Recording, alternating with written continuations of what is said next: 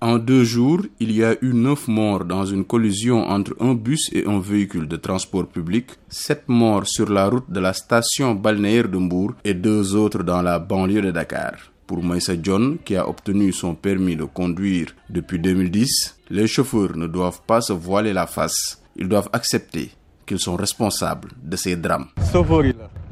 C'est les chauffeurs qui ne savent plus ce qu'ils font. Beaucoup d'entre eux ne connaissent pas le code de la route et font n'importe quoi. Beaucoup apprennent à conduire après qu'on leur ait acheté le permis. Tu vois certains conduire en campagne n'importe comment. Il y en a qui doublent en plein virage, d'autres qui ne savent rien d'autre qu'accélérer et freiner. La majeure partie du temps, quand il y a un choc frontal, c'est soit que le conducteur s'est endormi, soit il n'était pas attentif au moment du choc. L'indiscipline de certains chauffeurs est aussi pointée du doigt. Abdoukan, qui attend à l'aérobus, pense que beaucoup de conducteurs ne sont pas assez matures pour faire dans le transport en commun. Pour moi, c'est juste un problème de formation. Après les cours de conduite, les chauffeurs doivent suivre une formation d'éducation civique. Ils doivent éviter de faire des courses sur la route. Il faut être responsable pour faire de la conduite, car si tu ne te soucies pas du sort de ceux que tu transportes, tu fais du n'importe quoi.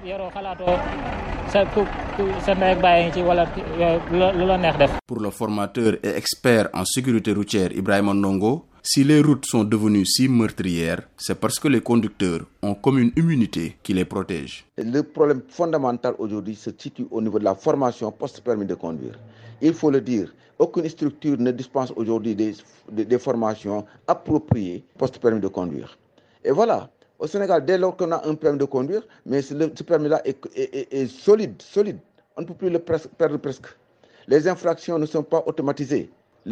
Ça se négocie quelquefois. Mais voilà le problème. Et chacun fait de ce, comme, il veut sur les routes. Entre 2017 et 2020, on estime que 3000 personnes sont mortes sur les routes sénégalaises en dépit des efforts consentis par les autorités. Au-delà du coût humain, ces accidents constituent un fardeau pour l'économie. En 2021, le ministère des Transports terrestres a évalué à près de 163 milliards de francs CFA le montant injecté dans la sécurité routière, mais l'hécatombe continue. Seydina Bagay à Dakar pour VOA Afrique.